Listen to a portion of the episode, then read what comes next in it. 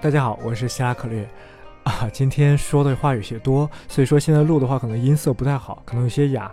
好，我们接着前天哦，不是大前天来继续啊啊！那一天说到了八宫式卦变，也就是教给了大家经房哎这种六爻的卦变的基础。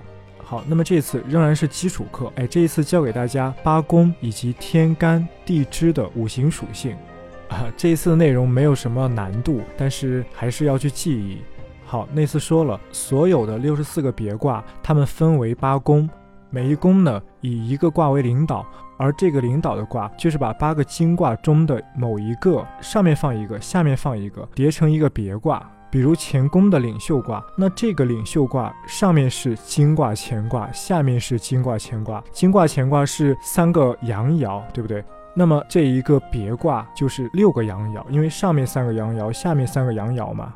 哎，叠在一起叠出来的这个卦，它也叫乾卦，只不过它是乾卦别卦。我们之前说的八卦呀，它是金卦，它是只有三爻的，对吧？这个大家一定要弄清楚啊，不要弄错。好，下面开始说这八个卦的五行属性。还记得我昨天前天说的吗？易经之中的五行属性啊，它是来源于四象的。好，那么我们也学过八卦在空间上的方位。乾卦在西北方，坎卦在北方，艮卦在东北方，震卦在东方，巽卦在东南方，离卦在南方，坤卦在西南方，兑卦在西方。哎，这样的八卦的方位，那么我们把四象的方位和八卦的方位结合起来，就能够得到大概的八卦的五行属性。比如啊，我们把西北方和西方算作同一个五行，那么西方是金嘛？那么西方和西北方都把它们定为金，所以说代表西方的兑卦和代表西北方的乾卦，它们的五行就是金。兑宫和乾宫的五行就是金。那相应的，我们把东方和东南方算作同一个五行，诶，那么代表东方的震卦和代表东南方的巽卦，它们的五行就是木。好，北方和南方呢？哎，这个就有点特殊了。北方从四象上它是属水吗？那么正北方的坎卦肯定是属水，这没有问题，对吧？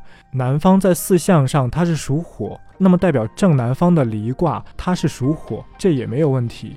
但是东北方和西南方就有点特殊了，这就是我说的五行思想在历史之中的变化。因为四象啊，它就只有四个形啊，木、火、金、水。它没有土，但是后来的术士进一步完善了这样一个五行的体系，把土这种性质也加入到四象与八卦之中了。所以说六爻使用的八宫的属性，其中就包含土。那么刚才我们没有说到的，代表东北方的艮卦和代表西南方的坤卦，它们的五行就是土。哎，但是大家一定要记清楚啊，这只是六爻的理论啊，这只是经房的理论，纳甲释法的一家之言。哎，我现在在教大家六爻，那么我就要教给大家这样一套理论。但是大家一定要明白，这不是易经的真理啊，这只是经房的一家之言，或者说是历史长河之中解释易经的一种流派啊。上一期说过纯易经和杂易经之分，今天说的这套八卦与五行的结合呀，它就是杂易经的理论。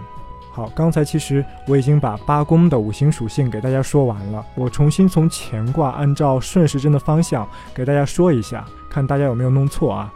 乾卦在西北方属金，坎卦在北方属水，艮卦在东北方属土，震卦在东方属木，巽卦在东南方属木，离卦在南方属火，坤卦在西南方属土，兑卦在西方属金。哎，这就是八宫的五行。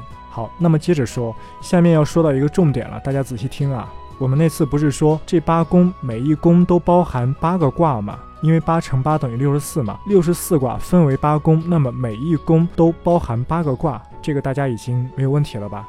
每一个宫中包含的八个卦，这八个卦的五行属性全部和这个宫的五行一致。